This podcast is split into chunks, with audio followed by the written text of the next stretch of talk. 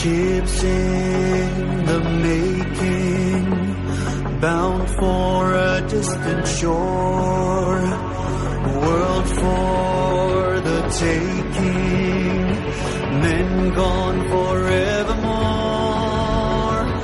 boarding and setting Sexto Continente. Dirigido por el obispo de San Sebastián, Monseñor José Ignacio Monilla.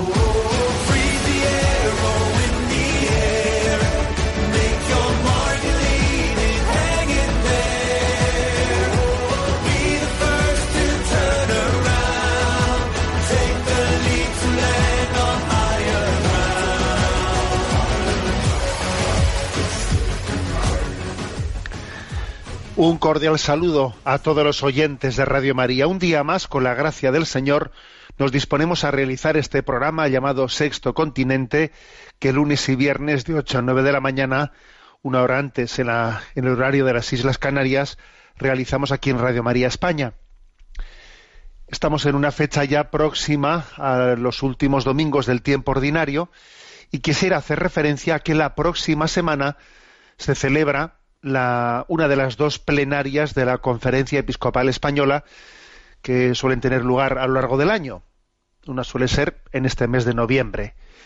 Nos reuniremos, Dios mediante, pues todos los obispos de España en Madrid para tratar diversos temas y problemas. Y yo me atrevo, en este momento, igual que el Papa hizo un llamamiento en el mes de octubre de oración por toda la Iglesia Universal, yo me atrevo a deciros, os pido por favor que la próxima semana tengáis una oración especial en vuestras familias por este por el fruto de este encuentro para que tengamos los dones del Espíritu Santo para tener la luz suficiente para discernir ¿eh? en un momento difícil ¿eh? difícil de la Iglesia en España si os ponéis a rezar todos los que estáis escuchando este programa no sé si somos conscientes de la potencialidad que tiene la oración de todos vosotros a una y estoy pensa- pensando especialmente eh, en, en las familias, en esos niños que con su inocencia conmueven el corazón de Dios. ¿Mm? Yo he contado más de una vez una anécdota que me ocurrió recién elegido obispo y que me dejó conmovido. ¿eh? Yo estaba recién elegido obispo y uno se va a Roma, se presenta ante el Santo Padre y bueno, pues regresaba en el avión y entonces eh, vi una madre que tenía la mochila de la Jornada Mundial de las Familias de Valencia y tenía un niño en brazos y dije, bueno, estamos una familia católica, ¿no? Se le veía ahí con un niño, con mucha alegría y se ve que tenía más niños ahí sentados en los asientos alrededor. Miró para atrás, mm, me vio, vio que tenía el pectoral puesto, se me acercó y dijo, ¿es usted obispo? Y dije, sí, sí, soy el obispo tal, tal, y, ah, pues he sido elegido esta semana y tal. Bueno, entonces la mujer de repente dice, niños, venid para aquí. Y los niños empiezan a salir allí del avión, salen de sus asientos, que eran bastantes, yo que sé, serían siete, media docena, siete, ocho. Y claro, fue un espectáculo en el avión, os podéis, os podéis imaginar qué espectáculo, ¿no? Allí la madre trae todos los niños allí y va y les dice, niños, este es el obispo por el que estamos rezando esta semana un Padre Nuestro por las noches. Yo, vamos, fue, fue esa, esa declaración de esa madre en ese avión que estaba todo el mundo con la oreja puesta de a ver qué decía esa mujer, vamos, fue un testimonio de eclesialidad que a mí no se me va a olvidar nunca y yo creo que a los que estaban en, en aquel avión tampoco se les habrá olvidado, ¿eh? Y creo que lo que esa madre mm, mostró en aquel momento tiene más potencia que, que muchos sermones nuestros y muchas declaraciones teológicas, ni muchos sínodos, ni muchos documentos. No, o sea, eso fue la, la potencialidad de una familia que, que se siente iglesia y reza por su iglesia. Bueno, pues yo me atrevo a deciros, os pido que la próxima semana pues oréis por, por, por el fruto de esa asamblea, ¿eh? porque es verdad que, que, la, que la Iglesia en España está especialmente probada en este momento y los problemas duros ante los que se enfrenta la, la Iglesia de España en este momento son proporcionales al odio que el demonio tiene a la iglesia, son proporcionales. El demonio odia profundamente a la iglesia porque sabe que es la esposa de Jesucristo, sabe que es la madre de los creyentes, sabe que, que es la portadora de, del mensaje de la revelación de Dios. Y claro, ser portadora de una revelación que ofrece ante el mundo en medio de un relativismo, de un pensamiento único que, que se revuelve, que no quiere que nadie se, se salga de ese pensamiento único y la Iglesia tiene pues una, una revelación, un magisterio que, es obviamente disidente de ese pensamiento único. Claro, por eso el demonio odia profundamente a la Iglesia y está en el punto de mira entonces, los problemas que vivimos son proporcionales a ese odio. ¿eh? Entonces, pues me atrevo a pediros eso y, y, sé que y sé que en ese sentido la Iglesia es invencible. Es invencible pues porque la promesa de Jesucristo, yo estaré con vosotros, está aconteciendo. Y está aconteciendo en, en que tú ahora mismo, cuando me has escuchado y has dicho, pues voy a rezar. Hay también tú estás colaborando con, con esa promesa de Jesús. Yo estaré con vosotros todos los días, porque Jesús quiere hacerlo, esa promesa de que va a estar con la iglesia, la quiere hacer también a través de ti. Quiere que, fíjate, ¿no? Cómo son las cosas. Quiere que tú y yo seamos instrumento para que esa promesa, esa promesa en la que Jesús se compromete, ¿no? A, a tutelar a su iglesia, a protegerla, se lleve adelante por su gracia, pero también sirviéndose de ti y de mí. Fíjate qué paradoja, ¿no? Que Dios se sirva de algo tan débil como tú y yo para llevar adelante su promesa. Bueno, pues eh, me encomiendo especialmente, nos encomendamos especialmente en esta semana. Y ahora nos, nos disponemos ¿no? a realizar este programa llamado Sexto Continente. Este nombre nació de nuestro Papa emérito, Benedicto XVI, quien dijo que había que evangelizar el sexto continente, también el continente digital, que había que evangelizarlo, ¿no? Que ya no es un continente territorial, ¿eh? sino, bueno, pues un sexto continente.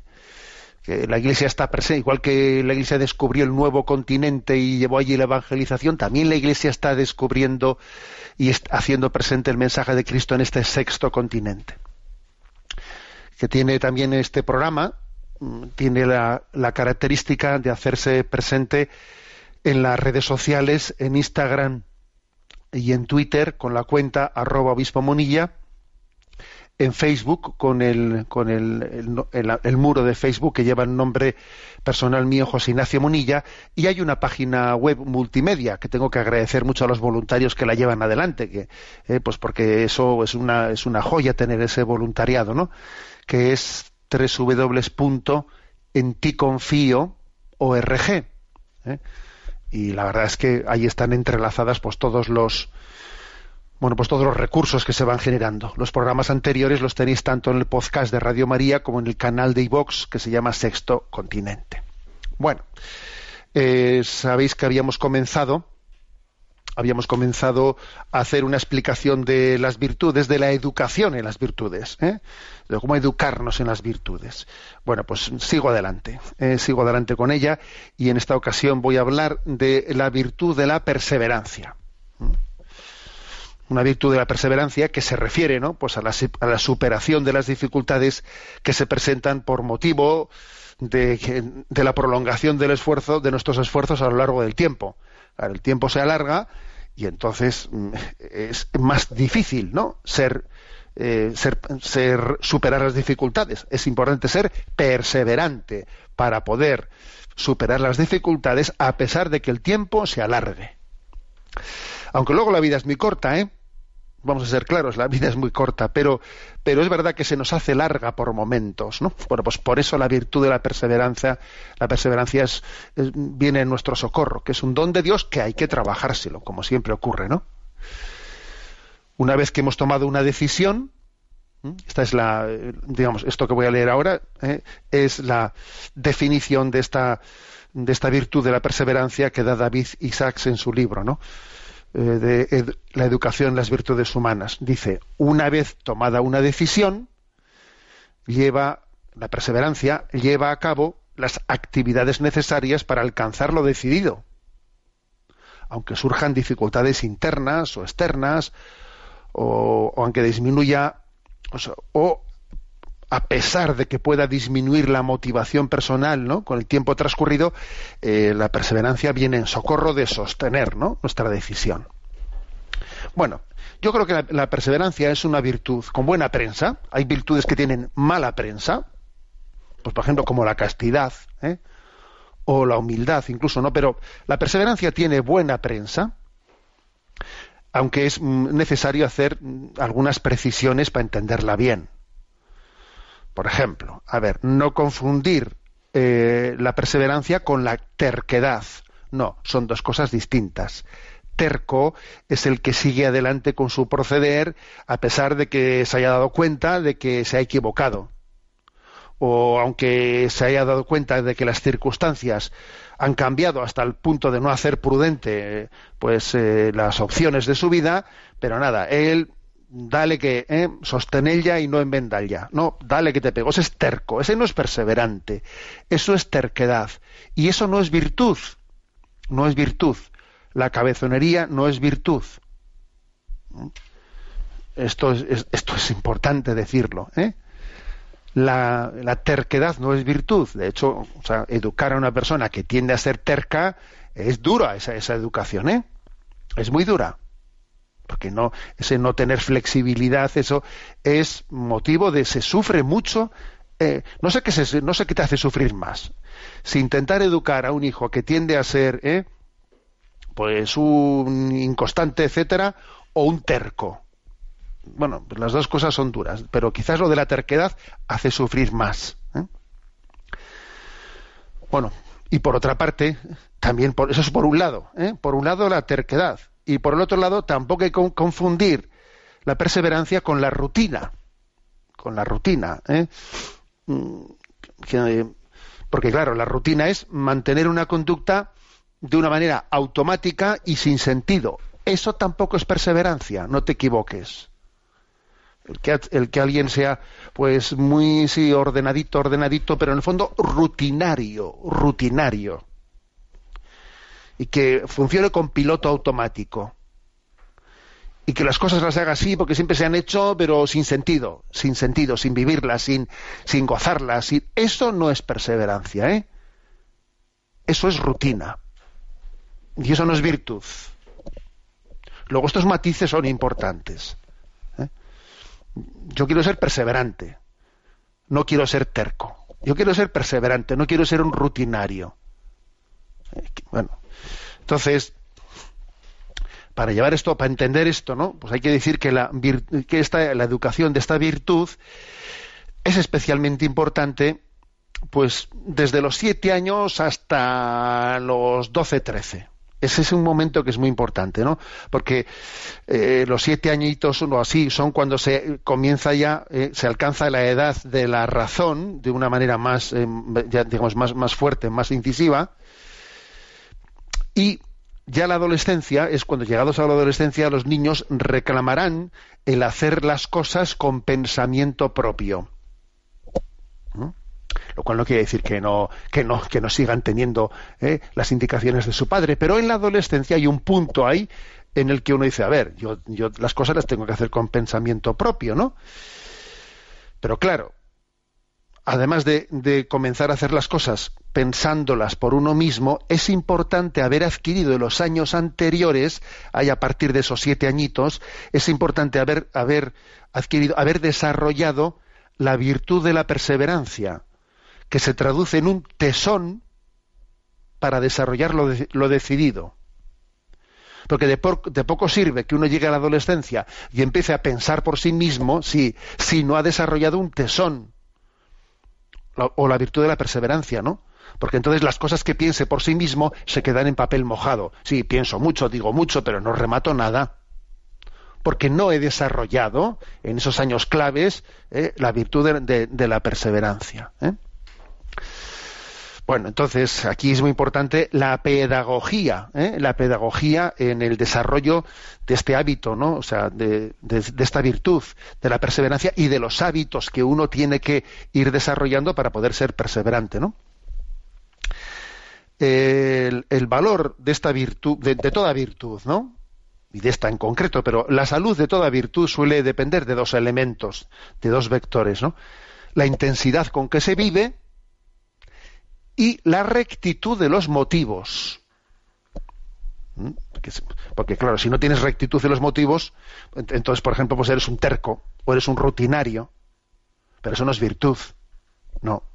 Para que sea virtud hace falta que tenga intensidad en lo que se vive y rectitud en los motivos, ¿no? Y claro, por lo que respecta a la perseverancia, a la perseverancia, entonces es muy importante educar en la rectitud de los motivos que me llevan a mí, ¿no? A ser perseverante. No solo en que hay que, hay que, hay que, o sea, no solo una especie de mandato moralista, ¿eh?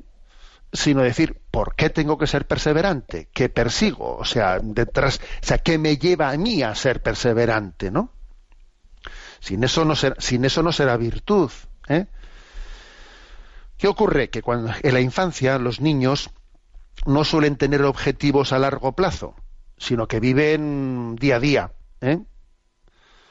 Razón por la cual difícilmente un niño va a poder desarrollar la virtud de la perseverancia si no es bajo disciplina o bajo la obediencia de sus padres. Muy, muy, difícil, porque a un niño no le pidas que diga, yo es que tengo objetivos a largo plazo. Oye, ese un niño no, no va a hacerlo, ¿no? Luego él, él no puede ser perseverante si no es bajo, no, porque es que, no, ¿por qué? Porque para ser perseverante en el sentido pleno de la palabra, uno tiene que tener rectitud de motivos con objetivos para alcanzar, y eso a un niño no se le puede pedir.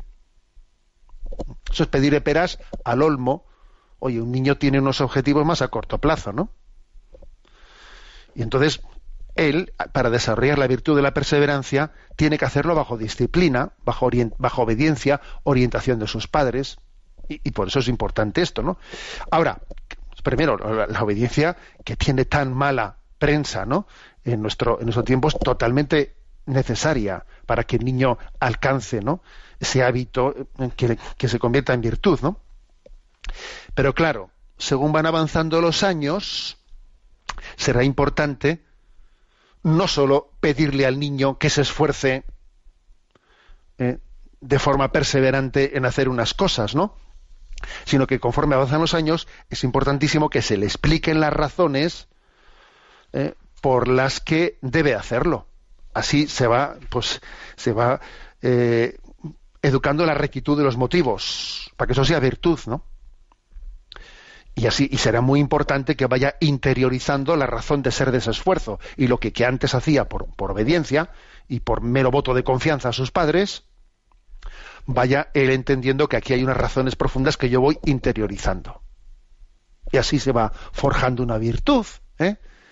Bueno, en esa especie de, en esa especie de a doble juego, obediencia, o sea, o triple juego, ¿no? Obediencia, confianza y explicación de razón de los motivos. ¿eh?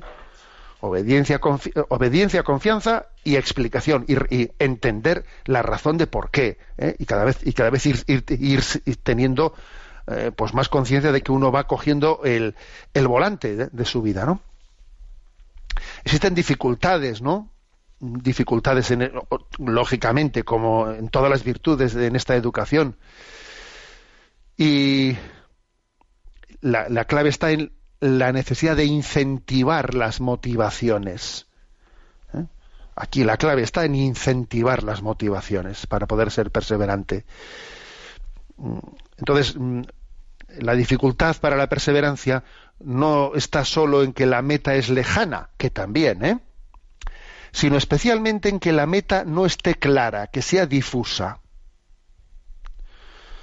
Claro, si, si una meta es muy lejana, cuesta motivar eh, porque la meta es lejana. Pero bueno, hay metas que, es que son lejanas sí o sí. ¿eh? Mm, pero es que lo, lo, malo ya no solo es que la meta sea lejana, es que lo malo es que la meta no sea clara, que sea difusa. ¿eh? Por poner un ejemplo. ¿eh? La, perseverancia, la perseverancia en la vida de fe, en la vida cristiana, se produce en la medida en que la meta sea clara, sea clara y viva ¿eh? y atrayente, por cierto. Por ejemplo, yo algunas veces cuando me junto con algunas familias y hago una oración con ellas, ¿no? Pues suelo pedir, Señor, que toda que la familia se junte, que esta familia se junte en el cielo, que no falte nadie a ese encuentro, ¿no? Que nos encontremos con todos nuestros seres queridos. A ver, el, por ejemplo, el formular esa petición, ¿eh? esa petición de una manera muy concreta, muy, muy visual, eh, no de manera difusa, ¿no? Eh, ayuda a la perseverancia. ayuda a la perseverancia. Bueno, pero es obvio también, por cierto, que esos objetivos mm, lejanos, entre comillas, lo de lejanos, ¿eh? necesitan etapas volantes incentivadoras, etapas volantes, ya sabéis lo que es el ciclismo, ¿no? Que pues para incentivar la carrera, eh, pues no solo o sea, los premios no se dan solo al que llegue a la meta final, sino que también hay metas volantes. Metas volantes que también reciben premio y que, o que incluso bonifican segundos para, para el final de la, de la carrera. ¿no? Las metas volantes son muy importantes. También para, para incentivar la perseverancia, las metas volantes son muy importantes. ¿no? Claro, si por ejemplo a un niño le dices, si estudias con provecho, el verano próximo iremos a la playa. Jo, tú, está muy lejos el verano próximo. pues ese baño, ese baño que le estás diciendo al niño está lejísimos, tú. Uf, ¿eh? Queda demasiado lejos, ¿no? Hará falta algo más cercano, por poner un ejemplo, ¿eh? Entonces, a mí también se me ocurre que a la hora de incentivar la vida de la fe, yo creo que no hay que incentivar únicamente diciendo eh, Dios nos promete el cielo. Porque el cielo, el cielo lo percibimos, aunque sea equivocado, ¿eh? lo percibimos como algo lejano yo creo que también hay que incentivar, no, no, hay que dejar de hablar del cielo, por supuesto. Y yo he dicho ahora mismo, como yo suelo hacer, esa oración de que, toda la familia nos juntemos en el cielo, ¿no? Y que no falte nadie ese encuentro. Pero yo creo que también es importante decir, o sea, decir, nuestra meta, nuestra meta es la amistad con Jesús, no solo es el cielo. Y la amistad con Jesús comienza ahora. Y el cielo también será la amistad con Jesús, ¿eh? pero es decir, que la amistad con Jesús es esa etapa volante para llegar, o sea, es que, es que si no, estamos, o sea, si no, yo no estoy incentivando, ¿no? Para poder ser perseverante, hay que incentivar con metas que no sean muy lejanas y además mm, que, que, sean estimulantes, ¿eh? que sean estimulantes para nosotros, ¿no? Porque es así, ¿eh? es así. Siempre se ha dicho que el burrito se mueve por dos métodos, ¿no? O por el, o por el palo que le pega por detrás o por la zanahoria que le pones por delante, ¿no? Bueno, pues sabéis lo que os digo, que yo creo que la clave es que hay que ir pasando del palo a la zanahoria, según uno va avanzando en la educación, ¿no? O sea, tienes que ir pasando del palo a la zanahoria. Entonces uno se da cuenta que me mueven los objetivos, que hay objetivos por los que merece la pena ser perseverante, que no solo es por obediencia a mis padres, que no, hombre, que es que hay motivos, hay razones, y uno tiene que irlas descubriendo y le tiene que ir abriendo ¿no? ese horizonte mundo, ¿no? Bueno, como siempre hemos dicho, las virtudes suelen tener siempre dos vicios contrarios. Y el vicio contrario de la perseverancia es o la terquedad o la inconstancia. O ser un terco o un abúlico, yo qué sé, ¿no? Pues dicho de alguna manera, un abúlico. La inconstancia, pero ojo, ¿eh? que la inconstancia siempre suele pretender justificarse. ¿eh? Se suele adornar con supuestas razones, que en realidad no son sino excusas, ¿no? Y excusas hay muchas, hay muchas. Por ello es importante prever los obstáculos, preverlos. ¿eh? para que cuando lleguen no, nos engañemos, porque los esperábamos y ya los tenemos ya medio desenmascarados. ¿eh? Pues eso, dicen, ya, ya sé yo que me va a costar esto. Me he apuntado en la academia de inglés y bueno, ahora empiezo con muchas ganas, pero ya sé yo que dentro de un par de meses o, menos, ¿eh? empezaré yo diciendo, es que igual podría tal, es que igual podría el otro, es que igual debería de haber hecho seguro que dentro de dos meses em, se me empiezan a pasar por la cabeza cosas como esas. Es bueno que lo tengas en cuenta, es bueno, es bueno que lo hayas previsto que eso va, a ocurrir, porque cuando llegue será más difícil que te engañes. Y que, y que esas excusas mm, te equivoques diciendo que son razones verdaderas. Son excusas, eran previsibles. Eh, luego, luego eso también forma parte de la pedagogía de cómo se lucha contra la inconstancia. ¿eh? Prever los obstáculos, ¿no? También es cierto que la experiencia nos dice que para educar en la perseverancia suele ser conveniente no dispersarse en muchos objetivos, ¿no? Sino concentrarse en los principales y sobre todo tener claro cuál es la jerarquía de los objetivos y cuál es el principal y cuál es el secundario. Bueno, que el Señor nos dé el don de la perseverancia, que nos dé la gracia, que nos dé la gracia de bueno, que es una gracia que obviamente requiere nuestra nuestra implicación. Escuchamos este tema musical de Marcela María de Campos, Bienaventurados.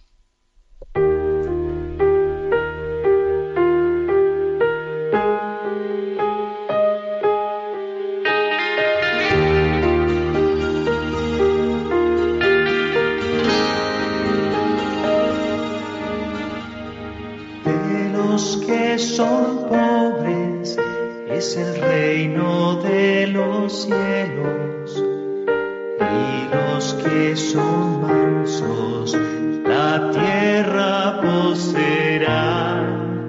Dichosos los que lloran, pues serán consolados.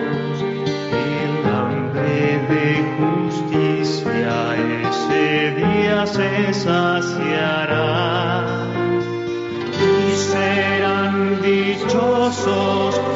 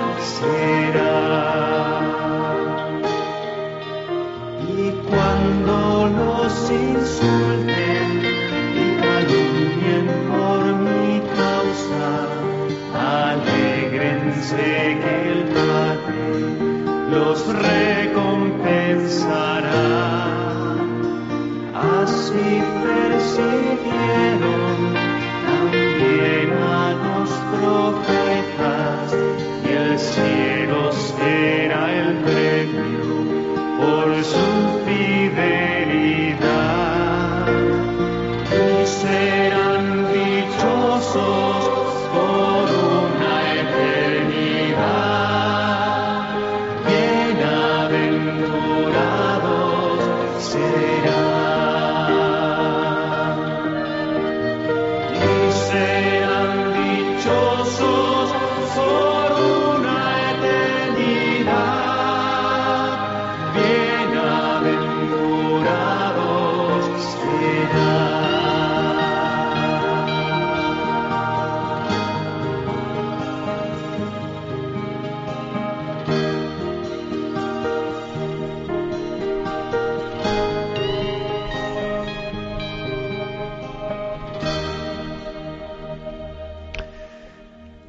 nuestro rincón del DOCAT, el punto 93. Dice así la pregunta, ¿qué bienes se necesitan para poder ser productivos? Y responde, la obligación de una utilidad productiva de la propiedad no se reduce únicamente al suelo y al capital, sino que se extiende también al conocimiento técnico y por lo tanto a la propiedad del saber.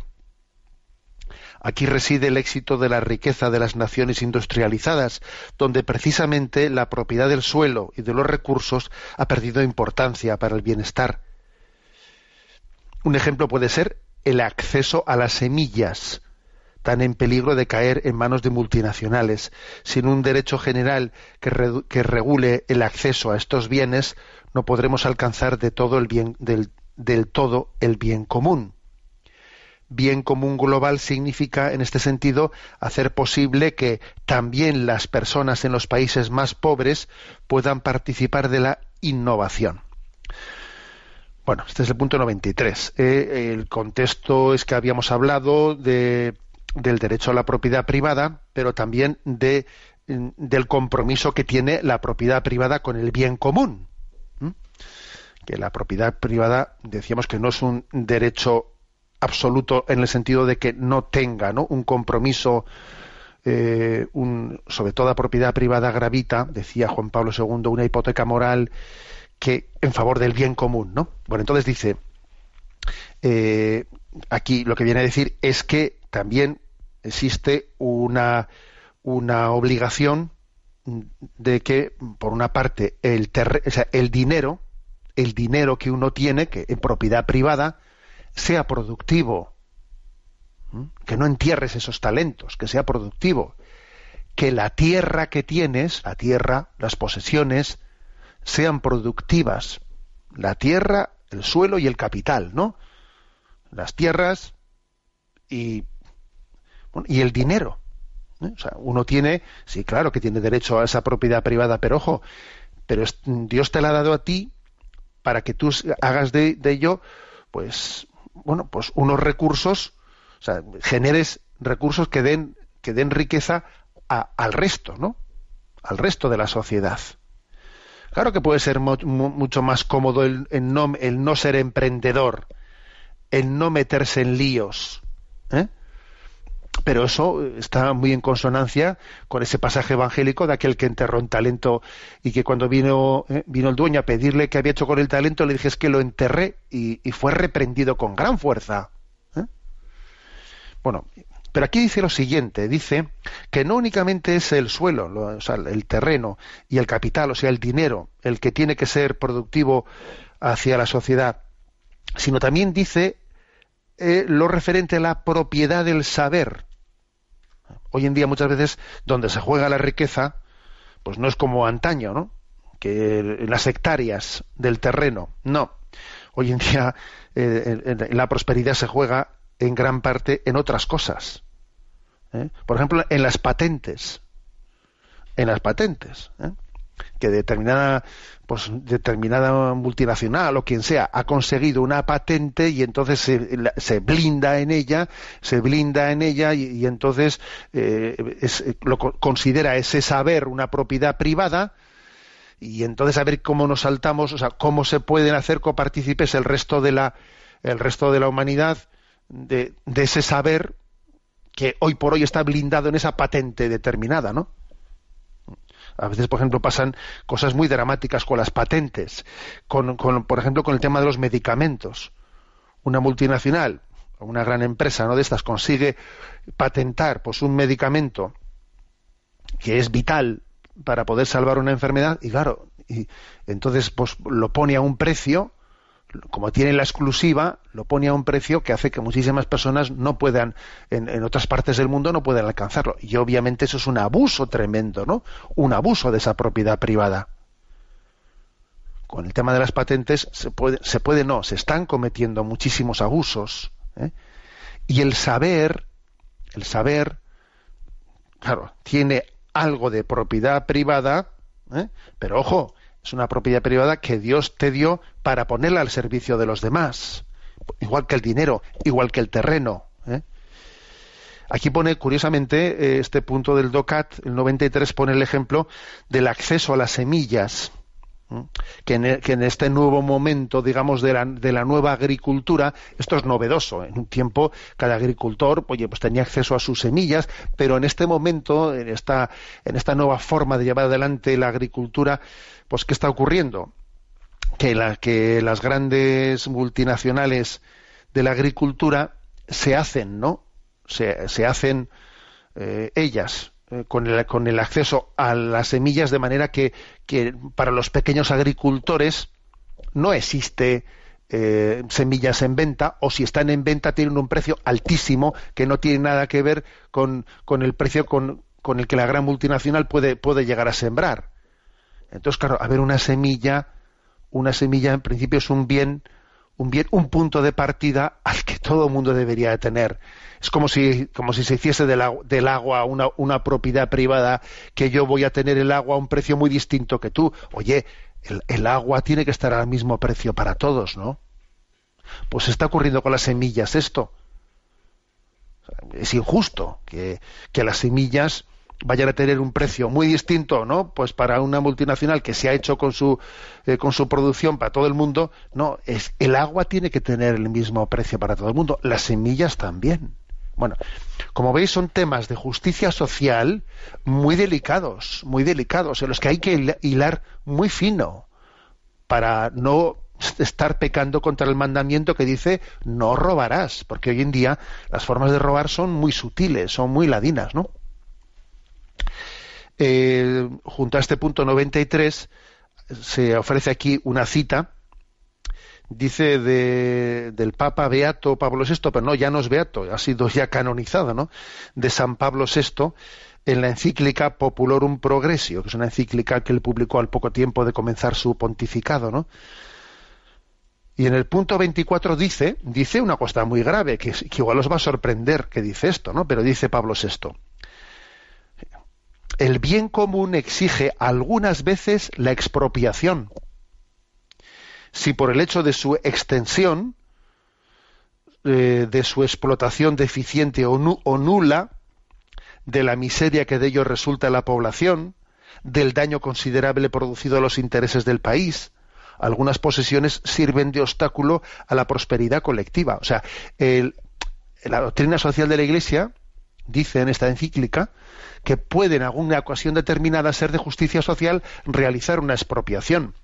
Ya sé que me estaréis diciendo, pues los casos que hemos visto de expropiaciones suelen ser, pues sí, eso es verdad. Basta ver la historia reciente también de lo que está pasando en Venezuela o de lo que también pasó en España. Un todos recordamos, recordamos la expropiación de, de Rumasa. Es decir, la experiencia que tenemos es de las expropiaciones que ahora mismo estamos viendo pues en países eh, tipo populista como Venezuela, etcétera, es que las expropiaciones la mayoría de ellas se hacen con la excusa de la justicia social y luego son, vamos, una auténtica, vamos, ¿no? una auténtica utilización partidista, partidista ideológica.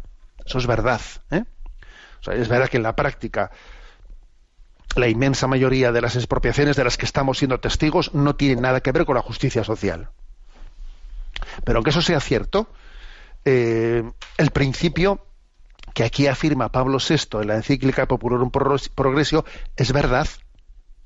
O sea, es posible que se den casos en los que una expropiación sea lícita moralmente, y no solo lícita, sino que es que, que, que incluso puede llegar a ser una, una, obligación moral realizarla, pues porque existe tal injusticia, tal injusticia, tal que, pues que hace que alguien que tiene pues los bienes los está utilizando de una manera que no están favoreciendo al, al, al progreso del resto de la población, ¿no? Bueno, y esto, esta afirmación de Pablo VI en Popularum Progreso no tiene de comunista nada, ¿eh? no tiene nada de comunista ni de populista, sino que está hecho bajo esta perspectiva estricta de la doctrina social. ¿eh? Bueno, lo dejamos aquí, eh, en este comentario del punto 93. Y como sabéis, este programa tiene tiene su momento para la participación de los oyentes. Hay un correo electrónico que es sextocontinente arroba ¿eh? sextocontinente arroba radiomaria.es al que podéis hacer llegar vuestras preguntas ¿eh? y a Mónica que está pues en, el, en, la emisora le vamos a pedir que nos vaya presentando las que las que han llegado esta semana. Buenos días. Muy buenos días, monseñor. Adelante. Vamos a comenzar con una pregunta que nos plantea una oyente. Dice, he decidido escribirle para informarle de una situación de especial gravedad que está ocurriendo entre los católicos. Mi marido y yo nos casamos hace tres años y desde entonces hemos estado abiertos a la vida, pero ese hijo no ha llegado, si bien aceptamos de buen gusto esta situación y nos confiamos totalmente a Dios, que sabe perfectamente lo que necesitamos. Antes de llegar a esta confianza, nos informamos de todas las opciones para tener hijos que la Iglesia considera lícitas, y entre ellas consideramos la adopción de embriones. Unos amigos, también católicos, habían tenido una niña con este método, así que nos pusimos a investigar sobre este asunto. Primero leímos todo lo que la Iglesia había publicado sobre el tema y después nos centramos en informarnos sobre las clínicas donde esto se llevaba a cabo. Tuvimos una consulta para que nos explicaran en qué consistía todo aquello. Nuestra sorpresa llegó cuando se nos informó de que los embriones que se transferían es el lenguaje que ellos utilizan, eran embriones provenientes de bancos de óvulos y de esperma, cuyo proceso consiste en fecundar varios embriones en el laboratorio y de aquellos que progresaran detectar los que son, como ellos llaman, de tipo A, es decir, los válidos, y los que no eran desechados. En resumen, la frase final que nos dijeron fue los que progresan son implantados en mujeres que están buscando adoptar y tienen ese mismo fenotipo. Con eso ya decidimos que nunca nos someteríamos a tal cosa, si bien la adopción de un embrión ya tenía para nosotros alguna connotación moral a sopesar, lo que desde luego teníamos claro es que no estábamos dispuestos a comprar un niño creado para la ocasión. Está claro que el término adopción de embriones es un eufemismo que sustituye a compra de embriones y que están utilizando estos centros, que consideran a los cristianos una cuota de mercado muy jugosa. Lo estoy viendo en mi entorno. Varias parejas católicas han acudido a esta supuesta adopción de embriones creyendo que verdaderamente estaban adoptando un embrión sobrante de otros padres. Pero parece que esto ya hace tiempo que no se da, porque los embriones en fresco, como ellos los llaman, tienen más posibilidades de prosperar una vez implantado en la mujer, y lo que estos centros desean es lograr una buena estadística que ayude a vender el producto. Supongo que también porque los embriones congelados ocupan espacio y los frescos no. Yo lo que veo en mi entorno es que lo que es propiamente una adopción de embriones congelados está claramente aceptada tanto entre laicos como entre sacerdotes. Yo no sé si porque el término adopción produce una especial sensibilidad, pero yo no estoy segura de que nuestra Madre la Iglesia esté a favor de esta práctica. De lo mucho que he leído después de esta experiencia, yo diría que no, pero desde luego lo que nunca aceptaría sería la creación de seres humanos para una supuesta adopción. Lo que le cuento nos sucedió hace un año aproximadamente y hasta ahora lo había dejado ahí aparcado, pero estoy alarmada viendo en mi entorno, además del matrimonio a través del cual conocimos esto, que hay otros dos matrimonios que esperan un bebé por este mismo método y en esa misma clínica, todos católicos. En mi opinión es necesario dar la voz de alarma. Creo que los cristianos estamos siendo engañados y usted, que tiene una especial sensibilidad con los temas que afectan a la familia, quizá pueda hacer algo a lo mejor a través de la radio, a la espera de que la Iglesia se pronuncie claramente. Son tantas vidas utilizadas que pone los pelos de punta y en conciencia he creído que hacerlo público era lo que Dios me pedía. Un cordial saludo y muchas gracias. Bueno, como habéis visto, es una consulta o pregunta más larga de lo habitual, ¿no? Porque siempre es importante que las preguntas sean breves, ¿no? Pero me ha parecido oportuno leerla porque es muy potente, es muy potente y muy interesante lo que esta oyente nos plantea, ¿no? ¿Qué esta, que esta oyente plantea? Bueno, yo en un principio pues dije, a ver, mmm, o sea, ella partió de un supuesto equivocado, ¿no? Equivocado que también es un supuesto equivocado porque quizás es verdad que el magisterio de la Iglesia pues eh, eh, no ha llegado a sacar un documento muy explícito solamente sobre este tema, sino que su magisterio está integrado en documentos que hablan de temas más amplios, ¿no? Entonces, la equivocación de partida, es decir, la adopción de embriones, o sea, el crear embriones es incorrecto. Ahora, si ya están creados, si los han creado otros, si los tienen ahí crioconservados, en no sé qué lugares no, pues hombre, ya que ya están, pues ya, ya, ya sí será moral el adoptar esos embriones congelados. Incluso, pues es, mira, es darles una salida humanitaria, porque esos embriones, ¿qué van a hacer? Pues se van a, se van a, van a perder esa vida, ¿no? Entonces parece que es un mal menor, bueno, no sé cómo se puede llamar eso, ¿no? Un mal menor, pues el recurrir a adoptar los embriones, que me implanten los, em- los, los embriones que están ahí congelados, ¿no? O crioconservados, como se diga. Claro, eso, eso en teoría parece que tiene moralmente, pero, pero es que no es así. Es que no es así. Yo recuerdo haber tratado este tema cuando ahí en la explicación del catecismo de la Iglesia Católica abordamos este tema, y claro, y recuerdo haber afirmado que eh, el destino, o sea, que el destino al que sea al que se ha condenado a los embriones que están congelados, crioconservados, es un callejón sin salida, es un callejón sin salida moral.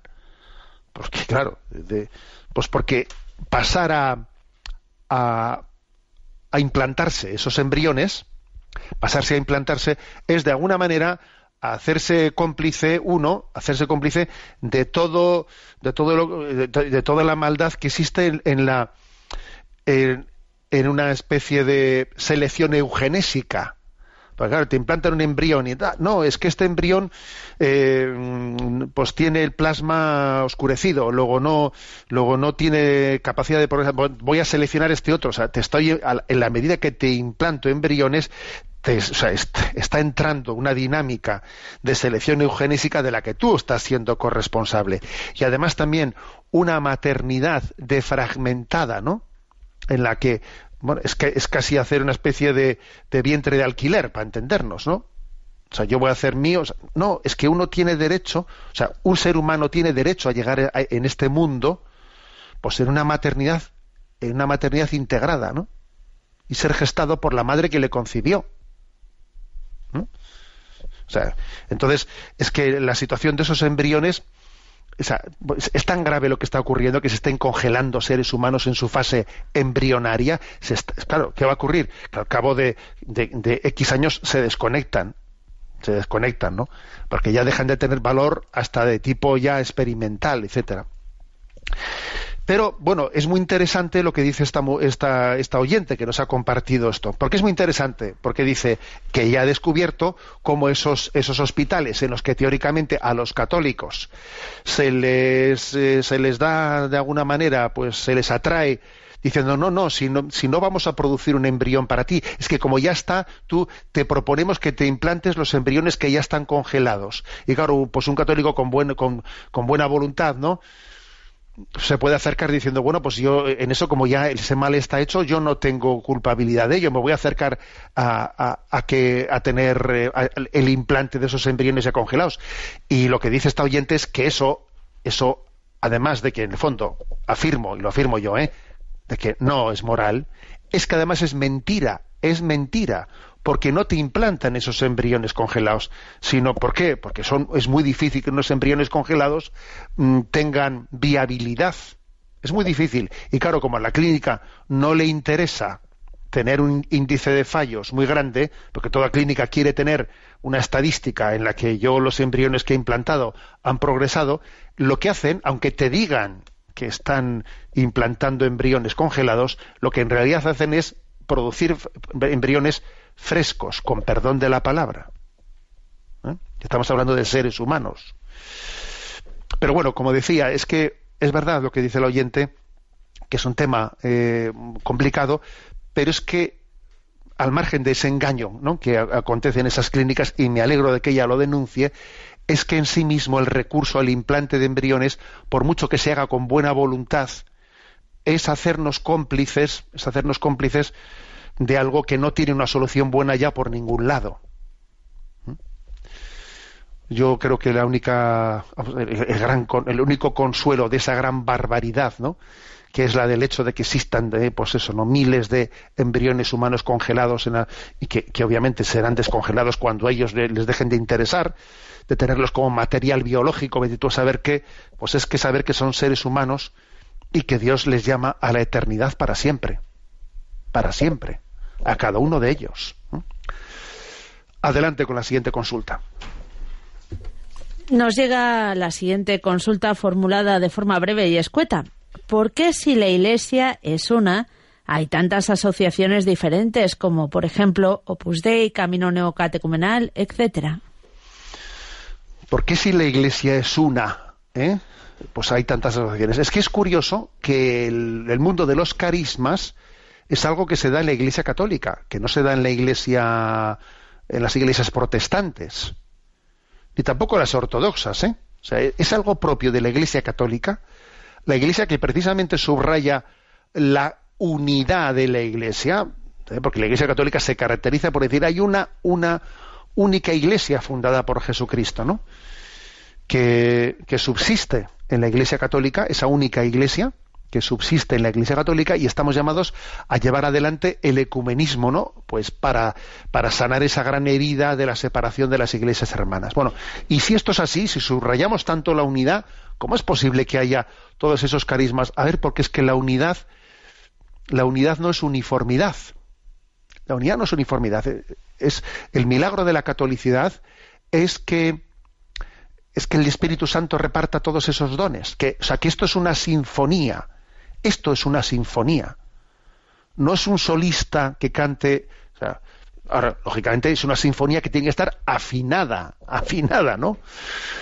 Pero o sea, es así, es curioso, ¿no? La Iglesia Católica es apostólica, o sea, es decir, apostólica está gobernada por los, por los sucesores de los apóstoles, pero cuando decimos que es apostólica, no, o sea, no deja de ser también al mismo tiempo carismática. Es apostólica, pero es carismática, porque el Espíritu Santo eh, envía sus carismas, actúa. Es verdad que los apóstoles tenemos tenemos la encomienda de discernir ¿eh? que esos dones del Espíritu Santo sean auténticos, que no sean deformados, que no sean manipulados, pero el, el apóstol, el obispo que gobierna la Iglesia, no es él, no es él el que da los carismas, los da el Espíritu Santo. Y el apóstol tiene que estar al servicio de esos carismas inspirados por el Espíritu Santo y también discernirlos y corregirlos cuando, cuando sea necesario corregirlos, obviamente. ¿eh? Pero yo, yo insistiría en esto. La Iglesia Católica, la Iglesia es, es apostólica, pero es también carismática en este sentido.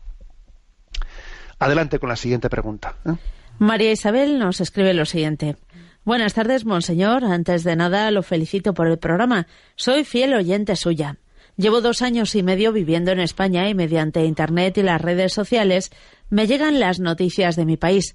Este fin de semana un programa de televisión hizo un reportaje sobre los abusos sexuales de la Iglesia en mi país. He visto otros episodios de este programa y no tengo duda de que son de excelente calidad. Mi consulta viene porque hace seis meses otro medio de comunicación local, abiertamente anticatólico, sacó a la luz los abusos que cometía un párroco de mi ciudad, que era el supercura, y nadie sospechaba de él. Cuando leí el reportaje quedé muy dolida. Era domingo y en la misa me entraron muchas dudas, e incluso apostaté durante cinco minutos porque recapacité y me fui a confesar. Mi consuelo fue al final, en la bendición, escuchar al sacerdote decir que Cristo va a estar con nosotros todos los días hasta el fin del mundo. Sin embargo, me costó mucho volver a confiar, sobre todo porque tiempo después se destapó el escándalo de los abusos sexuales en Estados Unidos y un sacerdote de otra ciudad de mi país fue condenado por esa misma época. Gracias a la oración y a la ayuda de muchos que están activamente evangelizando en las redes sociales, usted por ejemplo, he podido superarlo e incluso he llegado a parar a un sacerdote en la calle para darle las gracias por su servicio. Después de toda esta desilusión y sanación de heridas, me encuentro con este nuevo reportaje. Mi pregunta es, ¿debo verlo? Por un lado, la verdad nos hace libres, pero por otro, no quiero pasar por otro quebranto ni por otra crisis. Me da miedo de esta vez si apostatar del todo. Tengo un niño de dos años y estoy embarazada de trece semanas. Quiero que mis hijos conozcan y amen a Dios. Ofrezco todas las misas por sus vocaciones. Mi marido y yo nos esforzamos por ser buenos cristianos y formar un hogar luminoso y alegre. No quisiera que las personas a quienes les he confiado su cuidado y educación les hicieran daño. Muchas gracias por su servicio, su fidelidad con Cristo y con el Evangelio y su excelente programa. Bueno, potente, ¿no? Yo creo que la verdad es que es, eh, pues es una carta que es potente, ¿no? Eh, vamos a ver, eh, yo reitero lo que he dicho, lo que he dicho al, comienzo del programa. Eh, los pecados ¿eh? que afloran en el interior de la Iglesia son directamente proporcionales al odio que tiene Satanás a su Iglesia. ¿eh? Porque la odia, porque sabe que, mm, bueno, pues que es que es el instrumento del Señor para llevar la salvación al mundo. Entonces, esto es muy importante. Aquí, aquí si no tenemos en cuenta el factor de la acción de, la acción de Satanás, no entendemos nada. ¿Mm? Esto por una parte. Y obviamente, pues esto nos compromete a todos en, ponernos en camino de conversión, porque Dios también cuando, ¿eh? cuando nos lleva una, o sea, cuando la providencia de Dios nos lleva a una situación como esta, es una llamada a la conversión. Esto es una llamada a la conversión, pero vamos, ¿no? Vamos a salir de esta, de esta situación purificados y convertidos, ¿no? Esta es la clave. Y la conversión de los demás también va a depender de la mía, de la mía. Porque mientras que algunos hacen una lectura de esta crisis echando piedras al tejado ajeno, nosotros la tenemos que hacer eh, allá ellos, ¿eh? Allá el que haga la lectura de esto echando, eh, echando pecados al tejado ajeno, si él se piensa que en su casa no hay goteras. Bueno, pues eso allá él. Nosotros la lectura que hacemos es la de decir yo voy a convertirme y será mi gran aportación para la conversión de todos los miembros de la Iglesia. Es obvio una cosa, es obvio que, que el efecto mediático, el efecto mediático eh, tiene la característica de, distorsionar la realidad. O sea, el efecto mediático hace que lo que haya hecho ese cura de ese lugar de Chile, que lo que ha hecho ese arzobispo de ese lugar de Estados Unidos, ese efecto mediático hace que nos lo traguemos en el desayuno todos los miembros de la Iglesia Católica de todo el mundo. Nos lo desayunamos todos, como digo yo, ¿sabes? Eso que ha pasado, eh, nos lo desayunamos todos. Mientras que los medios de comunicación no van a, no van a tener sitio pues para toda la acción de la iglesia diaria es- es- vamos es, así no ayer por ejemplo ayer yo comí con un obispo de Benín que estuvo que está aquí entre nosotros comí con él y bueno no y entonces bueno vino a solicitarnos una ayuda que con mucho gusto pues se la vamos a dar no pero pongo un ejemplo no y él tiene él tiene 150 niños acogidos, es una diócesis nueva, él es el primer obispo de esa diócesis, ¿no? Y tiene 150 niños acogidos en el lugar en el que se supone que había que construir el obispado. Pero claro, él ha llegado allí, un sitio, bueno, entonces la Santa Sede le ha dicho, construya usted eh, la, estructura mínima de la iglesia, creamos una nueva diócesis. Y claro, él ¿qué ha hecho? Oye, con el dinero que le dieron para poder construir el obispado para llegar él, lo que ha hecho ha sido hacer una casa en la que, él- en la que hay 150 niños, huérfanos. ¿Tú te crees que esto de esto va a hablar el país? No, de esto no hablará, claro. ¿Tú te crees que de esto va a hablar la, la séptima o la octava o la novena cadena televisiva? No, de esto no va a hablar, claro. A ver, entonces, es cierto, es cierto que el, tema es muy grave y es absolutamente lógico que tenga un eco fuerte en los medios de comunicación. Pero es verdad que ese efecto, ese efecto al final distorsiona la realidad, porque, porque hace que quien la recibe mm, vea la realidad desproporcionada. Porque ahora únicamente se me da la crónica negra y no se me da la crónica blanca, que obviamente es inmensamente superior y mayoritaria con respecto a eso, ¿no? Y luego además al mismo tiempo no se hace ningún tipo de crónica ni de investigación sobre todo lo que ocurre pues en el resto de los gremios de, de nuestra sociedad que tienen pues ese problema también porque no hay sector de la sociedad que no tenga ese problema, pero únicamente se investiga en un caladero y en los demás caladeros no se investiga. Ojo, que no nos parece mal, ¿eh? sino todo lo contrario, que se investigue en nuestro caladero. Porque a mí lo que me interesa es mi purificación interna. ¿Mm? O sea, a mí no me, a mí no me molesta que se investigue en nuestro caladero, pero, pero, perdón, porque veo que tengo el tiempo, me van a reñir ahora mismo, ¿eh? se nos ha pasado. La bendición de Dios Todopoderoso, Padre, Hijo y Espíritu Santo, descienda sobre vosotros. Alabado sea Jesucristo.